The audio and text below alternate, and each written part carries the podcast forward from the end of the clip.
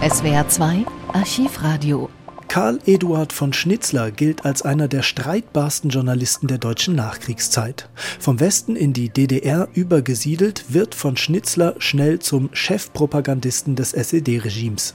In seinem Radiokommentar vom 18. Juni 1953, also nur einen Tag nach dem Volksaufstand vom 17. Juni, erklärt er den Hörerinnen und Hörern des Ostberliner Rundfunks, dieser Volksaufstand in der DDR sei ein Putschversuch westlicher Agenten gewesen. Von Schnitzler wird entgegen jeder Beweise diese Deutung viele Jahre lang beibehalten und verbreiten. Er bleibt über die Wiedervereinigung hinaus ein glühender Verfechter der DDR. Die Provokation ist zusammengebrochen. An dieser Tatsache kommen die westlichen Agenturen nicht vorbei, mögen sie noch so viel schreien. Es gelang ihnen, eine Reihe von Betrieben stillzulegen. Der Generalstreik, zu dem sie die Berliner Arbeiter verführen wollten, ist nicht gelungen und konnte nicht gelingen. Denn dass deutsche Arbeiter im Auftrage und Interesse der amerikanischen und deutschen Monopolkapitalisten gegen ihre eigenen Interessen und ihre eigene Regierung in den Generalstreik treten, ist ein allzu widersinniger Gedanke. Es gelang ihnen, Teile der Bevölkerung stundenweise zu verwirren und aufzuhetzen. Aber die große Mehrheit stand den Provokationen ablehnend oder feindselig gegenüber.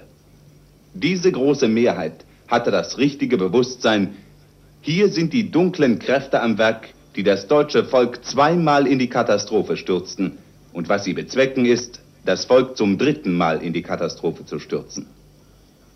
Daher kann man schon heute sagen, die große, von langer Hand her vorbereitete Provokation der westlichen Agenturen, für die sie ihren ganzen Apparat einsetzten und für die sie den Zeitpunkt für gekommen ansahen, ist zusammengebrochen. Und das wird tiefe, weitwirkende Folgen haben.